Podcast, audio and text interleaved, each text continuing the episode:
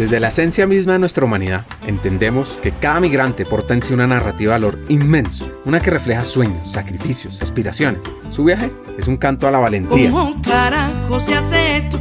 Dejar mi casa, mi familia, mis afectos, dejar mi tierra y mis amigos, porque no todos se vienen conmigo y yo lloré. Una búsqueda constante por un mañana prometedor. La auténtica riqueza de una sociedad se manifiesta en la calidez con la que acoge a aquellos que buscan un hogar. Somos fuertes, no por nuestros muros, sino por los puentes que construimos. En el corazón de la migración encontramos la promesa de un nosotros que abraza la diversidad y desdibuja las fronteras. Al alzarnos en defensa de los migrantes, no solo cultivamos la compasión, sino que reafirmamos nuestra creencia en un mundo más unido, más humano, más esperanzador. La acción solidaria es al fin y al cabo un reflejo del amor que tenemos por nuestra familia global. El episodio de hoy es una gran historia de vida valiente, con varios retos complejos. Eso sí, con unas ganas de dejar un mejor futuro, un mejor mundo del que encontró. Me fui.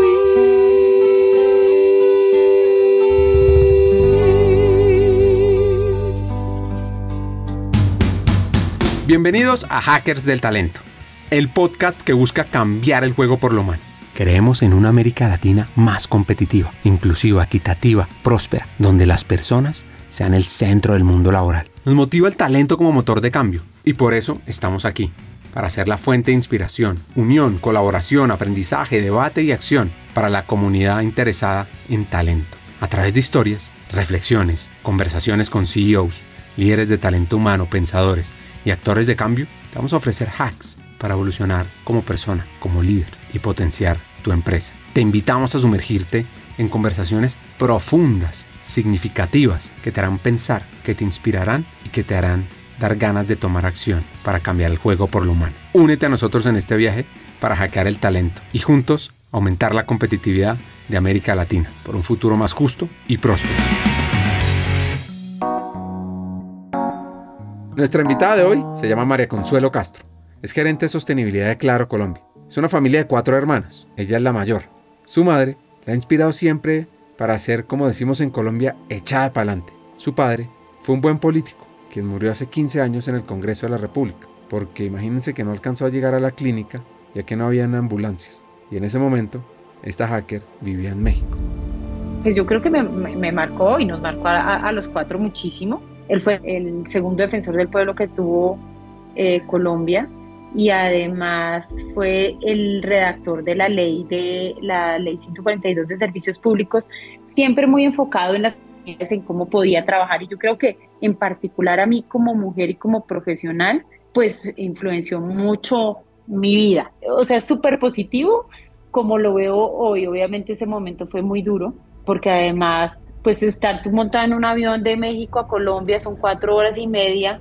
Me monté- cuando me monté al avión estaba, estaba vivo, cuando me bajé ya no. Entonces, pues sí, fue, fue un, un choque duro, pero, pero hoy lo cuento, ¿sabes qué? O- eh, Como parte de, de ese crecimiento y, y, y, pues sí fue, fue también muy, muy conmovedor porque mi papá tenía 56 años, entonces es una edad que uno no se imagina que vas a perder a los padres, pues porque el- como que el transcurso normal es un- una persona mayor, pero bueno, como les decía antes, es, pues son las, las cosas que, que nos pone Dios en el camino. Yo soy súper creyente, entonces pues bueno, eso de- asumo que ya tenía, ya había cumplido su misión en la, en la tierra y, ya había hecho todo lo que tenía que hacer.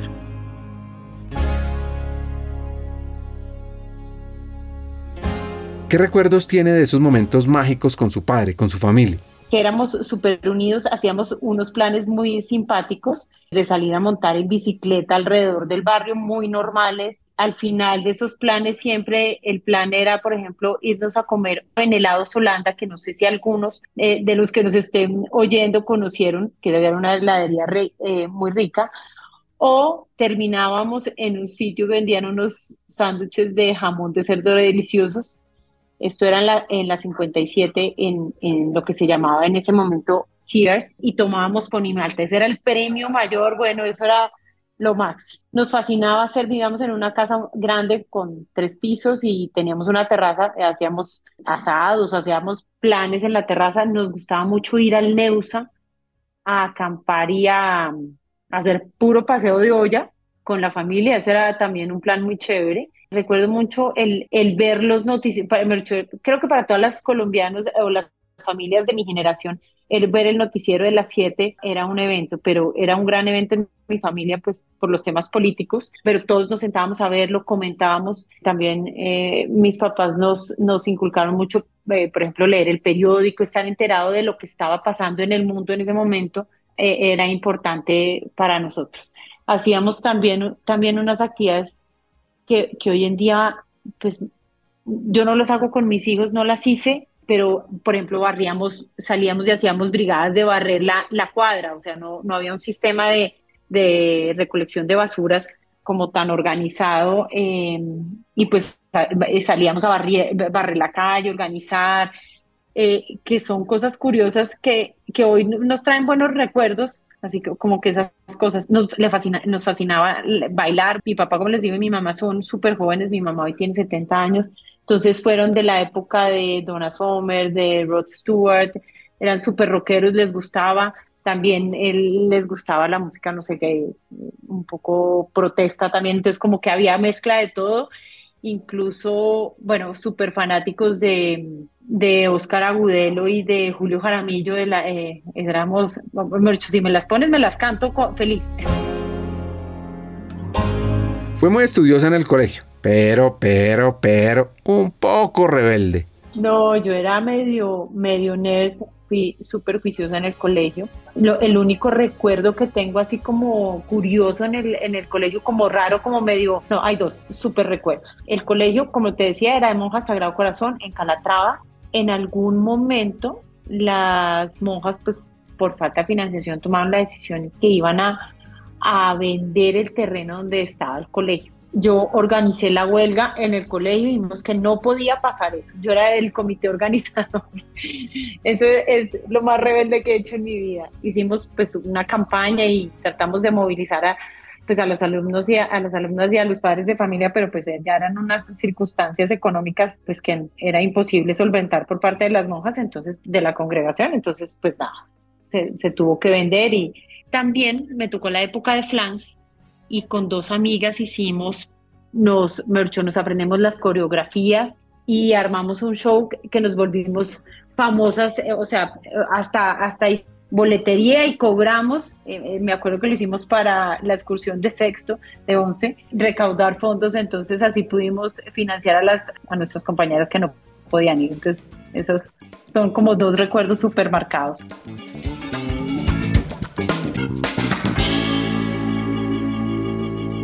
Sus tíos eran periodistas y su papá abogado. Escogió finalmente ir a la Javeriana e irse por el camino de las leyes, donde conoció en la carrera a su esposo, y desde ahí están juntos. Ya cuando entra al mundo laboral, su primer trabajo le marcó su vocación y su misión. Estudié Derecho, pero nunca me imaginé ejerciendo 100% Derecho. O sea, trabajando en una oficina de abogados como Brigario Urrutia, que hoy mi, mi esposo trabajó en Brigario Urrutia y tiene su firma de abogados, no me imaginé siempre estuve inclinada hacia, hacia, los temas sociales y pues mi primer trabajo yo creo que fue el, el, que me marcó el, el, rumbo que iba a tomar, que fue trabajar en la alta consejería para desplazados.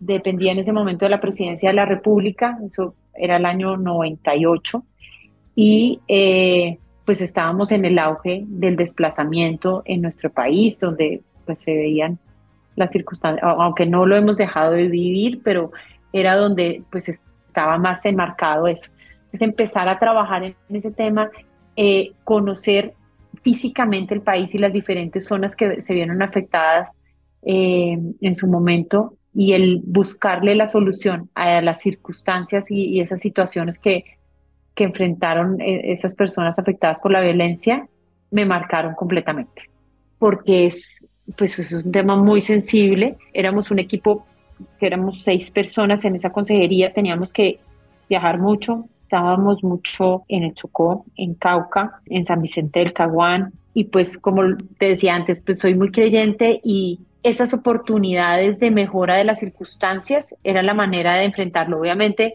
muchas veces me, me derrumbé, eh, pero traté siempre de hacerlo de la manera más profesional y nunca enfrente de, de las personas desplazadas porque pues de nada les servía que una persona ajena a lo que estaban viviendo, muy, entre comillas, cómoda en Bogotá, podría eh, generarles como esa empatía, pero una empatía más bien parada, la, hacía más bien desde la solución, de cómo buscarles un hospedaje, de cómo tener acceso a alimentación, a oportunidad de estudio de sus hijos y oportunidades laborales para, para ellos. Claro, le soluciona el problema, no sé, a la familia de Ricardo que tiene esta circunstancia, pero puede que a las otras 5 o 10 o 100 personas eh, o familias estuvieran en un proceso un poco más lento. Entonces, pues, eh, pues son, eran sensaciones de satisfacción y también de frustración muchas, porque no siempre se podía lograr. En ese momento había algo de cooperación internacional, pero empezaba a entrar esos recursos de, cooperación internacional. Entonces, la, mayoría de las acciones se hacían por eh, relacionamiento con organizaciones, con ONGs nacionales, que no era tan sencillo, y pues luego sí se, se expidió una ley eh, para atención a la población desplazada, pero pues eso tomó un tiempo eh, pues para que hubiera recursos propios por parte del gobierno nacional para atender esas necesidades. A lo largo de los más de 200 años de historia que tiene Colombia, obviamente hubo muchos desplazados. Lo que sí es que hoy por hoy, cuando desde el sector público se crea una consejería, pues este tema se hace mucho más visible y comienza a trabajar más enfocado en cambiar esa realidad en el país.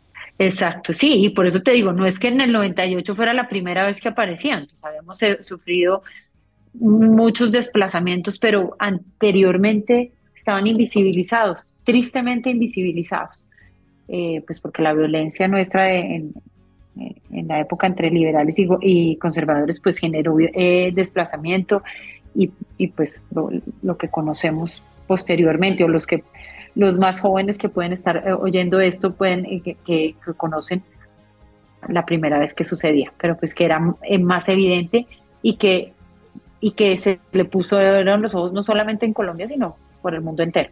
Mi carrera ahí, bueno, sigo ahí después, bueno, estoy ahí en la, en la Consejería para Desplazados, posteriormente nace mi hijo mayor y me tomó, bueno, mis tres meses de licencia y eh, continúo trabajando en la consejería para desplazados, pero eso es aún más difícil, pues por obvias razones, por los temas de un niño chiquito. Eh, y el tema, pues como me lo decías ahorita, pues es un tema súper sensible. Entonces ya, además de, eh, de entender lo que estaba, lo que les pasaba a estas familias, pues también verlo reflejado que podría ser tu hijo muy fuerte.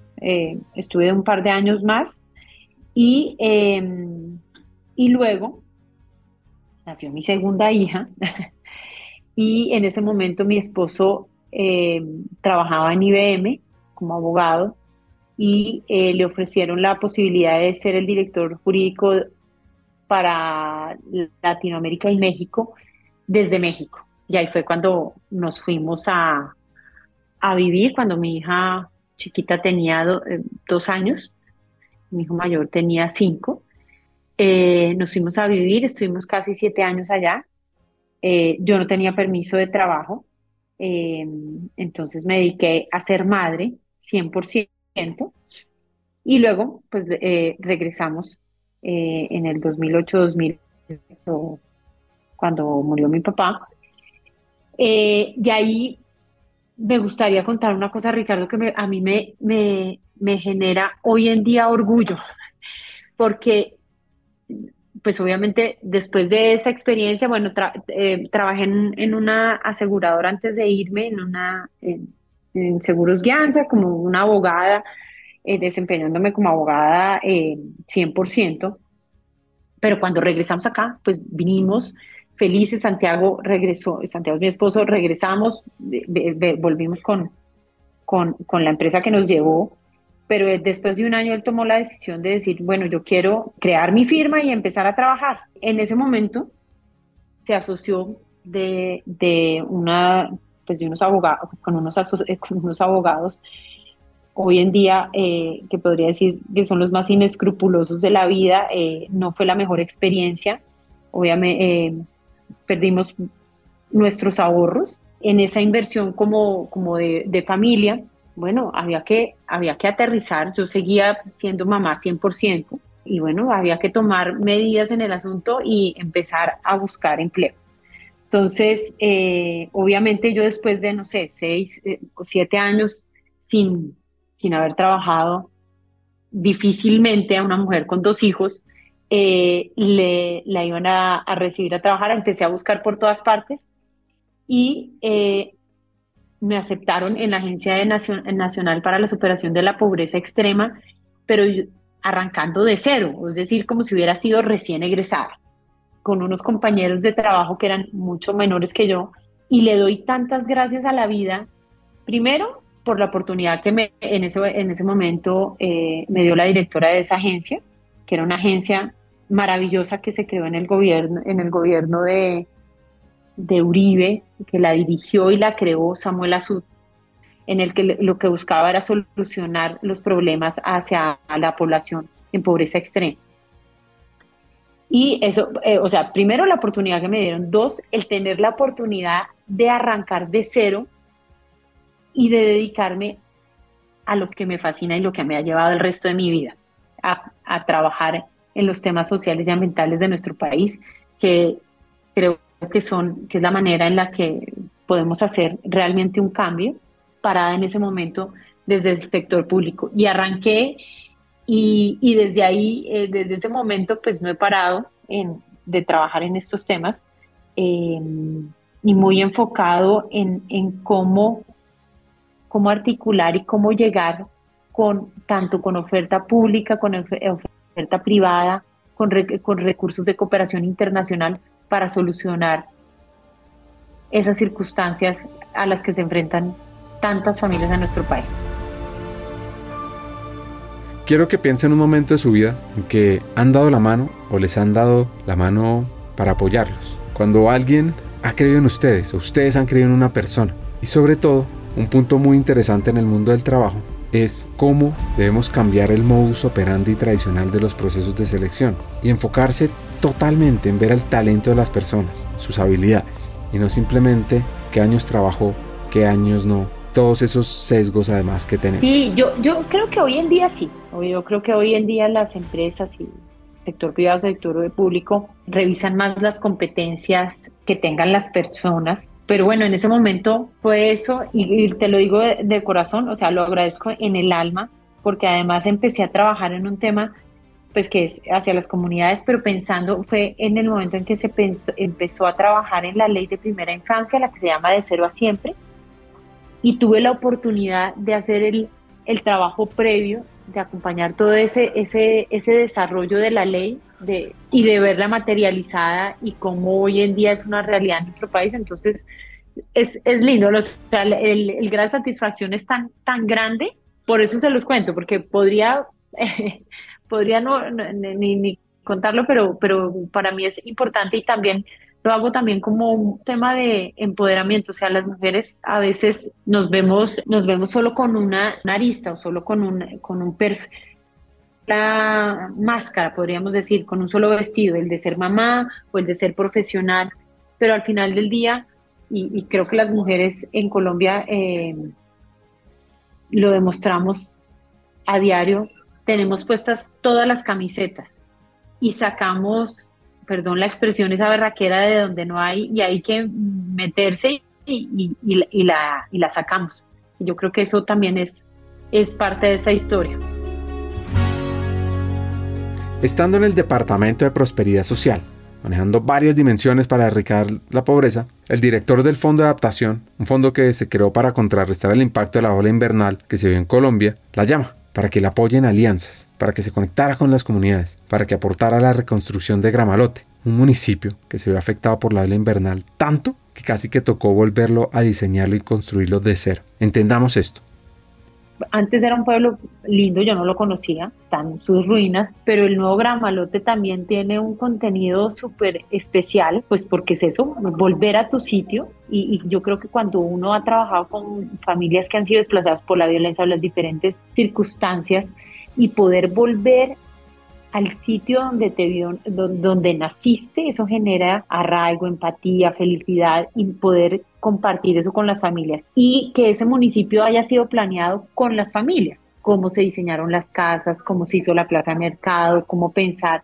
en las necesidades para el adulto mayor, en los jóvenes. Entonces es bien impactante y, también muestra que, que, lo podemos hacer, porque a veces nosotros mismos en Colombia no, nos sentimos impotentes muchas veces frente a muchas circunstancias, pero somos capaces de, de eso y de muchísimas cosas más. Ver la calidez de la gente, o sea, por más circunstancias difíciles o de vivir al lado de, no sé, Río Magdalena, que se sube, que se baja, de, de tantas falencias, de tantas necesidades insatisfechas, pero el encontrarse uno con personas que siempre tienen una sonrisa y que siempre quieren o, velan por el bien de su corregimiento, de su municipio, eso también pues dignifica lo que hace uno cada día más.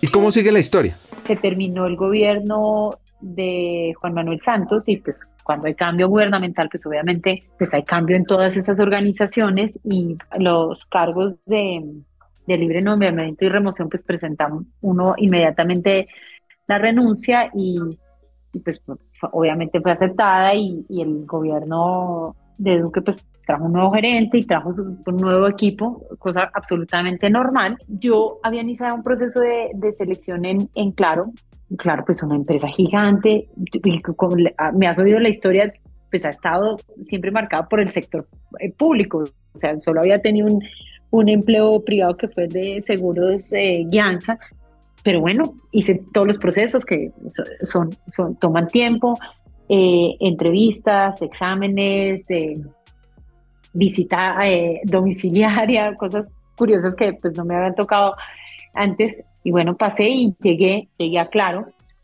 con una misión muy clara de organizar el área de responsabilidad social. Dependía en su momento de la, de la Dirección de Asuntos Regulatorios y Relaciones Institucionales era una coordinación y ahí viene otra cosa que, que pasa en la vida y es quería seguir creciendo, pero la oportunidad laboral que se presentaba era de ser coordinador después de ser sugerente, pero ahí viene otra vez un poco lo que te decía antes del querer aportar independientemente de ese del cargo. Sabía que, que podía hacerlo.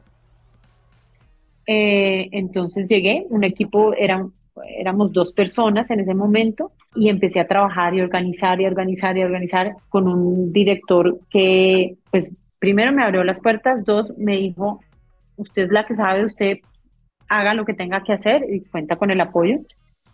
Entonces ahí empezó a, a, surgir toda, toda la estrategia de sostenibilidad de la compañía, hicimos un análisis de materialidad que no tenía la compañía, enfocar las acciones de responsabilidad y de sostenibilidad hacia unos objetivos claros, enmarcarlos en los objetivos de desarrollo sostenible, enmarcarlos en lo que sabíamos hacer, en lo que sabemos hacer nosotros, que es tecnología, y por eso hoy tenemos un propósito que es con la tecnología que transforma vidas, o sea, ese valor agregado que hacemos desde lo que sabemos. Empezar a generar ese trabajo pues articulado de dos personas, luego crecimos a un equipo de tres, y seguimos hoy siendo un equipo de tres. Hoy eh, soy la gerente de, esa estrategia dentro de la compañía que hace parte de la, de la planeación estratégica, es un objetivo táctico de la compañía hoy en día, que pues ya no somos tres, ya somos 11 mil colaboradores dentro de la compañía trabajando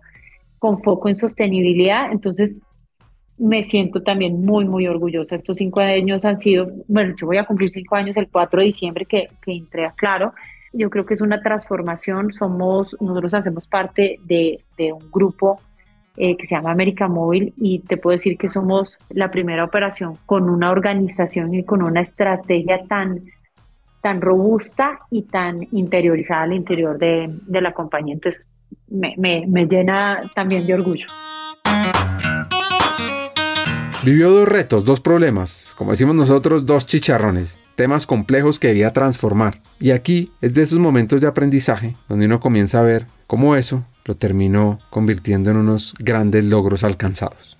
La compañía pues hacía muchas acciones, pero estaban un poco más enfocadas o más, paradas desde los temas de, de patrocinio, temas eh, de marketing, transformar esa mirada hacia lo que realmente es la sostenibilidad. Eso es un gran chicharrón que todos los días igual eh, lo seguimos trabajando, pero ese yo creo que fue el, más grande. El segundo chicharrón realizado ese análisis de, análisis de materialidad, de pronto a las personas que no están dentro de este tema les puede costar trabajo, pero es, es básicamente es el identificar qué, qué es lo importante para una compañía frente a los temas sociales y ambientales en los diferentes grupos de interés. Entonces son los accionistas, son los colaboradores y colaboradoras, son los clientes. Entonces el identificar esas, eh, cuáles deberían ser los focos de la compañía, yo creo que fue el segundo chicharrón, pero un chicharrón chévere, porque fue ahí ponerle eh, los pies y la cabeza a esa, a esa estrategia.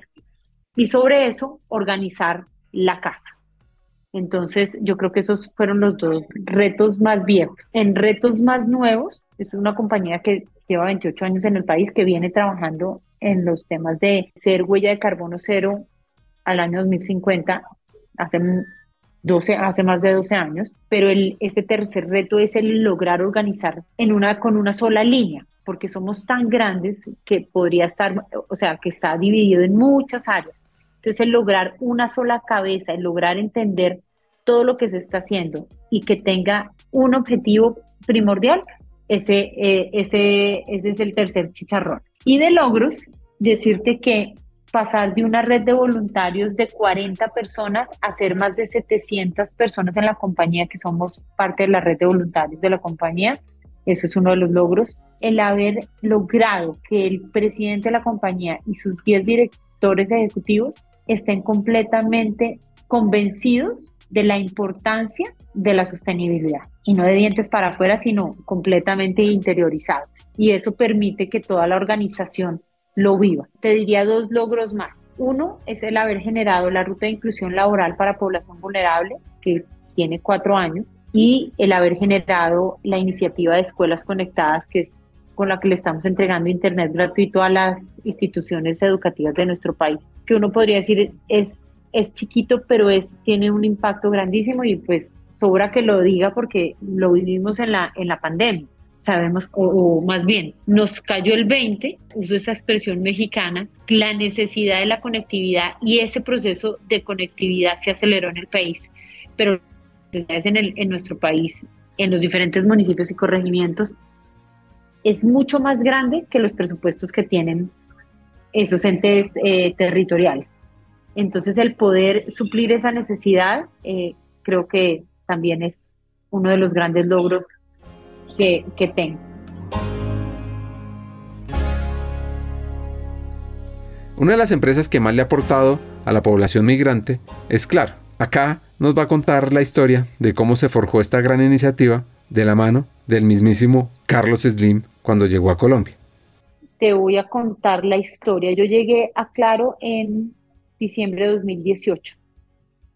En, en el mes, yo creo que fue octubre o noviembre, había venido el ingeniero Carlos Slim a Colombia y pues había evidenciado la circunstancia puntual de pues de, de, lo que estábamos viviendo en Colombia con respecto a la migración. Entonces, en su momento, yo, como te digo, no estaba en la compañía, pues él dijo, tenemos que hacer algo. Lanzó la, la propuesta. Cuando yo llegué, entonces me dijeron, bueno, arranquemos, empecemos a, ¿qué podemos hacer con esto? Entonces empezamos a, a, trabajar, empezamos a tocar puertas, a puertas de la alcaldía Fontibón, que es donde estamos nosotros en esta localidad, eh, con el gobierno nacional, con Migración Colombia, con la Cancillería, de ver cómo podíamos hacer. Pues obviamente en ese momento bases de datos e información eh, pues no, no, se tenía. Bueno, hay mucha información que no se tiene, sobre todo por, por el cambio de, de, celulares o de número de las personas que se migrantes, dijimos esa, esa manera, o sea, logramos, te voy a decir, logramos vincular, haciendo esa estrategia, nosotros mismos contactando ocho personas y lo tengo grabado en mi mente, eh, para el mes de enero de 2019. Entonces dijimos, pues dijimos, no, esto no es la manera, aquí tenemos que trabajar de manera diferente porque por acá no es. Entonces, eh, lo que hicimos fue, bueno, empecémonos a sentar a organizar la casa. ¿Qué podemos hacer desde claro qué sabemos hacer y qué necesitamos para crear como, como ese ecosistema que permitiera solucionar las diferentes problemáticas? Entonces ahí eh, nos encontramos con las agencias de empleo y emprendimiento de Bogotá, particularmente con Compensar. Nos sentamos con, nos sentamos con, con otras, pero pues pudimos materializarlo con Compensar y nos sentamos con Curso. Y empezar a entender y empezar a construir desde,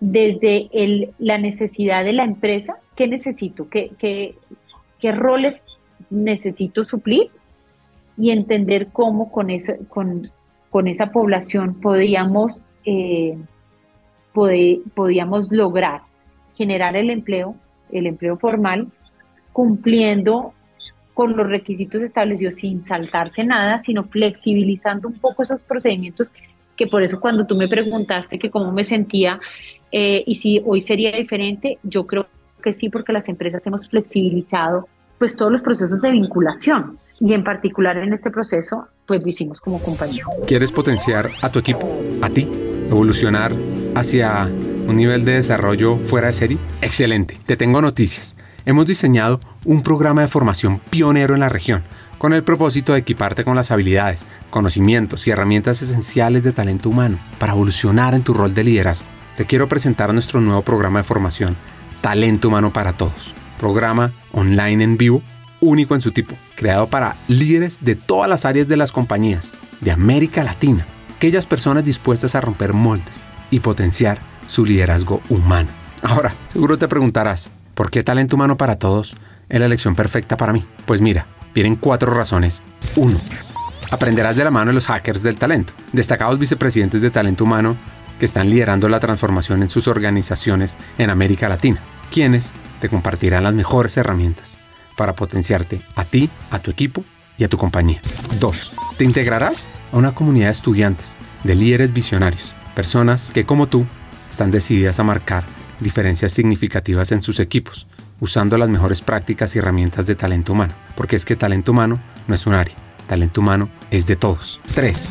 Nuestro contenido te va a dar una ventaja competitiva. Vas a aprender temas como la importancia estratégica de talento humano, cómo atraer y desarrollar el mejor talento, cómo crear modelos de compensación atractivos, sobre el poder de la cultura organizacional, change management, aspectos legales del mundo laboral, los desafíos del futuro del trabajo, la experiencia del empleado, el liderazgo transformador y también cómo gestionar la diversidad, la equidad y la inclusión. Y cuarto, por cierto, vivirás un aprendizaje interactivo, dinámico, con sesiones además de coaching entre pares, debates, desafíos y además podrás profundizar en tu aprendizaje al tener acceso a miles de contenidos asincrónicos para aprender a tu propio ritmo. Así que, ¿estás listo? ¿Estás lista para hacer esa chispa que impulse el cambio en ti, en tu equipo, en el mundo laboral de América Latina? Únete a Talento Humano para Todos. Comienza tu viaje hacia el liderazgo transformador. Es muy fácil. Regístrate ya en www.hackersdeltalento.com. Buscas Talento Humano para Todos te inscribes y arrancas a aprender.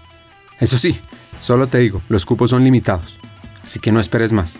Tu equipo y América Latina te necesitan ahora más que nunca, porque talento humano no es la responsabilidad de un área, es de toda una compañía, y tú como líder vas a aprender cómo potenciarlo. Sigamos con el episodio. Para la comunidad hackers que nos está oyendo, que pueden impactar el futuro de las generaciones, es clave escuchar a María Consuelo sobre cómo ha sido el proceso. Saquen su libreta, tomen nota si quieren ser parte del cambio, quieren ser parte de esa transformación para personas migrantes y para personas en condición de vulnerabilidad. Bueno, ha sido un, ejercicio de prueba y error.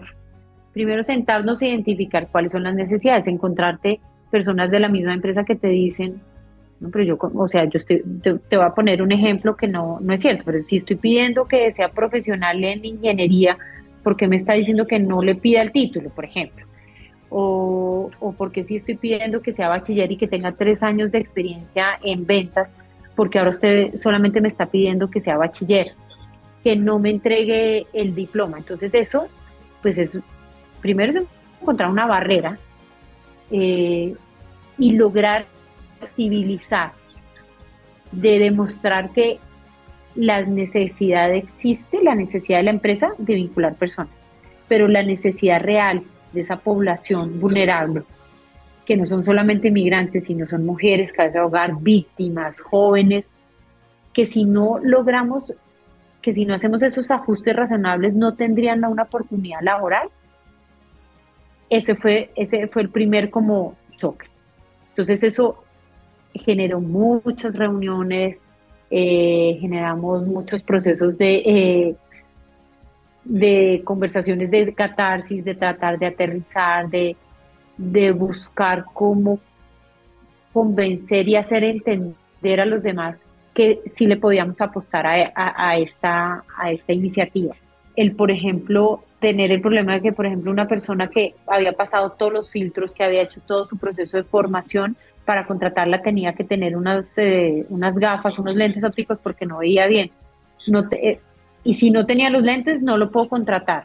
Entonces, ¿cómo con ese apoyo de ese ecosistema poderle brindar esas, esas gafas? Porque hay procesos tan altos de, de deserción o porcentajes tan altos de deserción. Porque en los procesos de formación, una persona que está enfrentada a una vulnerabilidad como las que te he dicho, tiene que tener lo del diario vivir, porque si no, o no come o no le lleva los alimentos a sus hijos. ¿Qué pasó en ese momento? Pues obviamente el pensar en un auxilio de transporte, un auxilio de alimentación para que la persona siguiera formándose y pudiera regularse al final de su proceso.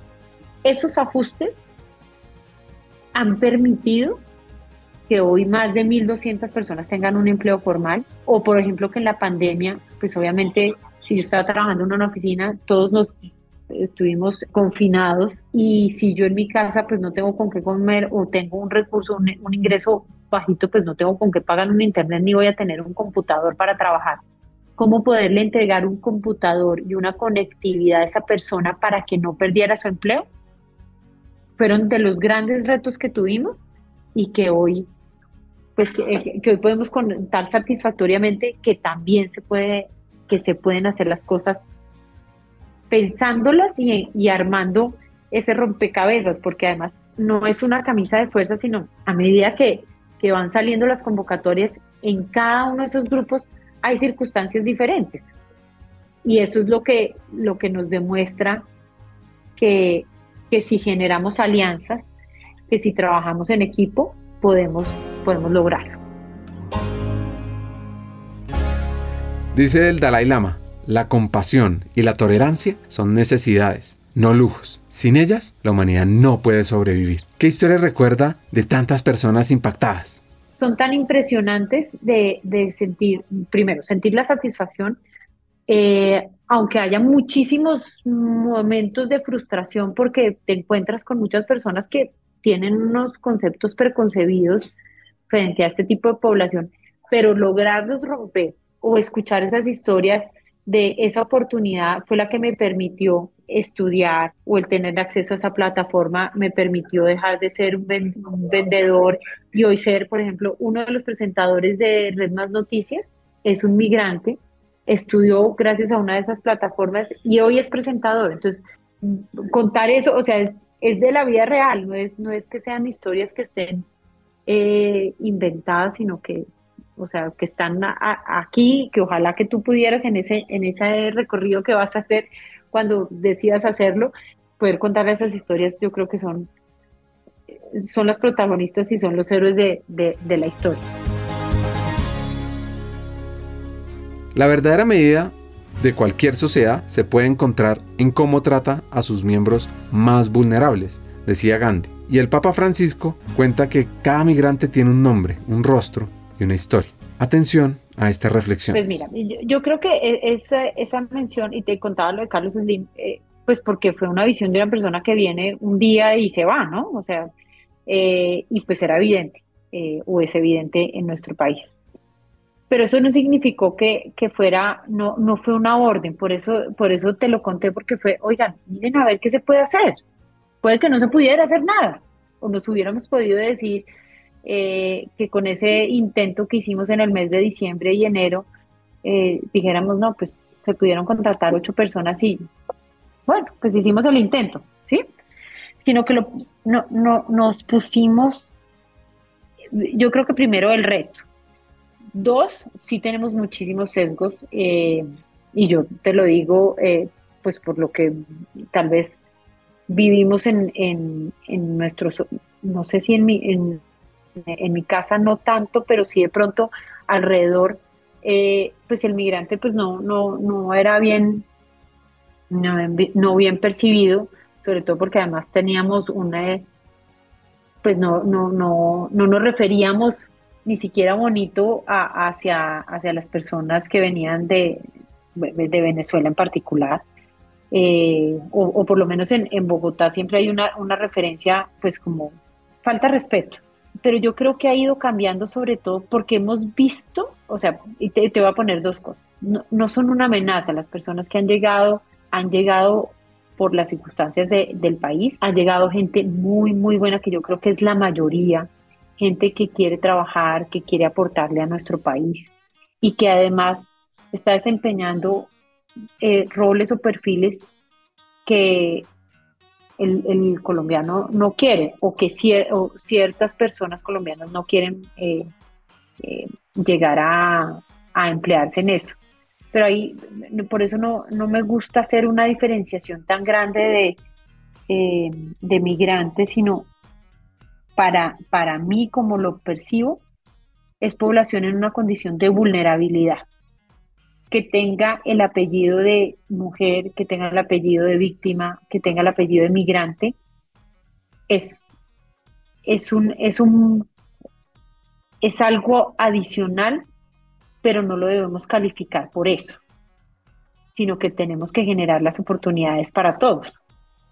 Entonces, creo que ese es el punto, la minoría, y sabemos pues que hay, hay unos temas de inseguridad que, que algunos sectores eh, le acreditan a este tipo de población, pero yo creo que, que debemos sobrepasar eso y yo creo que las mismas empresas nos hemos dado cuenta de eso y por eso se están generando esas oportunidades laborales. Y ahí yo le sumaría otra cosa, Ricardo, y es que no solamente, por ejemplo, lo, arrancamos con Claro, pero entonces esa ruta no solamente la hacemos con Claro, la estamos trabajando con diferentes eh, empresas, por ejemplo, del sector hotelero, porque nos hemos sentado con todas las, eh, con todo todos los sectores de la economía, porque esto no es una ruta que sea propia de Claro, o sea, lo que, lo que buscamos es que se pudiera representar en todas las empresas, que se generara esa oportunidad laboral en cualquier sector, porque pues no todo el mundo querrá trabajar en el sector de telecomunicaciones, algunos querrán trabajar en el sector hotelero,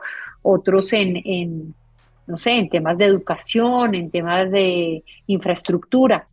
Entonces lo que hemos venido es también esa sensibilización, también dándole un viraje hacia otras empresas y otros sectores que se quieran sumar a la ruta. Independientemente que haya sido generada acá, pero que que esas oportunidades se multiplican hacia esas, esos diferentes sectores porque, las eh, porque hay necesidades en todas partes y en todas las empresas necesitamos profesionales o personas que quieran trabajar en diferentes actividades. Lo interesante de esa propuesta de Claro es la apertura a las personas más vulnerables. O sea, nosotros nunca nos hemos cerrado a la posibilidad de que sea un grupo en particular. En eso estamos siendo una política de, diversidad y equidad amplísima y lo que se está generando es una oportunidad para cualquier persona, cualquier oportunidad laboral para cualquier persona en esa condición. Es decir, que se puede presentar una mujer cabeza de hogar, se puede presentar un migrante, el, que pueda cumplir eh, o desempeñar el rol que se necesita eh, es el que, el que, el que ganar. El que, me dicho, aquí no hay, no hay preferencias ni puntos extra porque eres o dejas de ser, sino que las oportunidades están para todos. Y creo que eso es el diferencial, Ricardo, porque o si no, estaríamos generando más sesgos, incluso al interior de las compañías. Porque entonces si solamente saco una convocatoria para algo, eh, o sea, solamente para población migrante, estaría generando pues una inequidad absurda con la población vulnerable colombiana, con la población de acogida que también tiene necesidades. Entonces hay que pensar en que esto es un, concepto más amplio en, poder generar esas, e, esas oportunidades que generalmente eh, incluyan a toda la población. María Consuelo invierte gran parte de su tiempo buscando compartir los aprendizajes, buscando que más empresas, que más personas se monten al bus de reducir la pobreza, de apoyar a la población más vulnerable, de apoyar a la población migrante. Eh, pues mira, Ricardo, yo me paso, eh, no sé, casi el 80% de mi tiempo teniendo conversaciones eh, donde les, les contamos esto que estamos haciendo a otras empresas, a, del sector privado, del sector público, tratando de, eh, voy a usar una palabra, evangelizar, o sea, contando nuestra historia, siendo una historia real, con esas caras que, que son reales. Eso ha generado, podamos haber abierto ese abanico hacia otros sectores el generar más oportunidades y increíblemente, y ojalá que tú tuvieras la oportunidad de sentarte con varias de esas empresas, la recepción es increíble. La gente dice, listo, dígame, ¿qué tengo que hacer? Explíqueme, porque no, no sé, o, me da miedo, o me van a, voy a tener que pagar más impuestos, voy a tener que hacer muchos registros ante el, gobierno, el Ministerio de Trabajo, o, es es sencillo, es, es romper ese miedo que, que, que, nos da de generar ese tipo de, de, ajustes, sobre todo esos ajustes que te decían en los requisitos, en, en, esos perfiles que a veces las empresas tenemos que son tan, tan, tan estrictos, que, que eso permite que se abra la puerta inmediatamente. Y la recepción, yo te puedo decir que en el 90-95% de las empresas con las que nos hemos sentado ha sido positiva. Dicen, listo, ¿cómo hacemos? ¿Qué tengo que hacer? Dígame y ayúdenme a organizar y, eso, y eso lo trabajamos en equipo, que también es, que también creo que eso es, podría ser uno de los logros, ¿sabes, Ricardo? El decir que, que no nos la sabemos todos nosotros, eh, somos una empresa grande, claro, pero que si trabajamos en alianzas y en equipo, generamos una, unas sinergias y unas oportunidades mucho más grandes y por consiguiente un impacto real y, que se materializa más, más fácilmente. Cosas interesantes de este mundo de la migración. Colombia ya tiene un marco regulatorio que permite la contratación de población migrante. Estas personas representan una oportunidad de crecimiento y aumento de la competitividad para las empresas, porque aquellas que contratan esta población se benefician de nuevas experiencias, nuevos conocimientos, creatividad y potencial de innovación. Y un dato muy interesante es que las personas migrantes tienen vocación de permanencia, es decir, es una oportunidad para suplir la demanda de vacantes de difícil colocación. Y en toda esta historia, María Consuelo, con sus iniciativas, pues, ha tenido diferentes retos, por temas de sesgo, por temas como se aproximan las compañías. Lo interesante es cómo lo han venido solucionando con algunos de nuestro de, las empresas que hacen parte de nuestra cadena de valor, pero te voy a decir, no son más de tres. Se generaron eh, algunas circunstancias de sesgos, pero empezamos a trabajar en unos, en unos talleres específicos de sesgos, de cómo romper esas barreras. Y hay unas barreras que son tan sencillas, Ricardo, que te voy a poner un ejemplo, tanto de un migrante o de un colombiano que sea de eh, de la costa atlántica o de la costa pacífica. ¿Cómo estamos, que sea un empleo en Bogotá, por ejemplo? ¿Cómo está distribuida nuestra ciudad? ¿Cómo, está, cómo están diseñadas las direcciones? nuestra, entonces viene desde la primera, tengo la séptima, eh, tengo la montaña arriba que me aparece para la numeración. ¿Cómo logro romper esa barrera de decirle, si yo tengo sectorizado un trabajo, por ejemplo, y voy a hacer eh, un, auxiliar técnico de, instalación de los que tiene Claro. Yo, tenemos dividida la ciudad. Entonces yo le digo, bueno, usted va a atender de la séptima con 70 a la séptima con 85 hasta la autopista. ¿Sí? Ese es su rango de trabajo, va hasta la 100. Pero si la persona que está, que viene de la costa atlántica, de la costa pacífica, de, de, incluso del eje cafetero o es un migrante, tú lo sueltas a la calle y tú crees que va a poder entender cómo se distribuye Bogotá. No, no es porque no tenga las capacidades, sino porque nadie, nadie le enseñó. Entonces, parte de ese proceso de esos talleres de romper de sesgos es entender que hay unas cosas que son diferentes en, las, en, en todas las ciudades, independientemente que sean colombianos o de otro país. Dos, tal vez el bogotano es un poco más seco. Eh, la persona de la costa es más dicharachera, dice las cosas de frente. El migrante también. Pero eso no significa que nos estén faltando al respeto ni que estén siendo que quieran pasar por encima de la autoridad. Son cosas tan sencillas de, de conversar o de entender que hablamos el mismo español, pero que las mismas palabras pueden significar otra cosa. Al tú poner todo eso sobre la mesa, no invisibilizar. Lo que te digo es que son cosas que pasan y que si las hablamos y las explicamos, eh, tanto el colombiano como el migrante, como el, de la costa pacífica, el, de la costa atlántica, entienden perfectamente y se desdibuja esos sesgos o esas fronteras que tenemos que están creadas por, por diferentes factores culturales de nuestro país. Para cerrar el episodio, un par de consejos. Cuando terminé mi carrera de, Derecho, y decía, si no voy a ejercer Derecho, ¿para qué me gradúo? Dijo, gradúate. Y lo hice y fue el mejor, eh, el mejor consejo, porque seguramente si no hubiera hecho eso, no hubiera podido tener las oportunidades que he tenido hoy en día. Y el mejor consejo que yo he dado es oír, oír y, oír y entender al otro. El, el de escuchar con toda la atención y saber que algo siempre vas a poder hacer con una palabra, con un abrazo, con una mirada, con una acción como eh, generar un empleo, con una conectividad, pero siempre ser, eh, o sea, al escuchar y ser empático. Conversar con María Consuelo Castro, escuchar sus historias y reflexiones, inspira la acción por un mejor mañana. Acá vienen mis tres hacks. 1. Debemos darle la mano, dar oportunidades, porque es que una sola puerta nueva que abrimos puede significar un gran futuro para alguien. 2.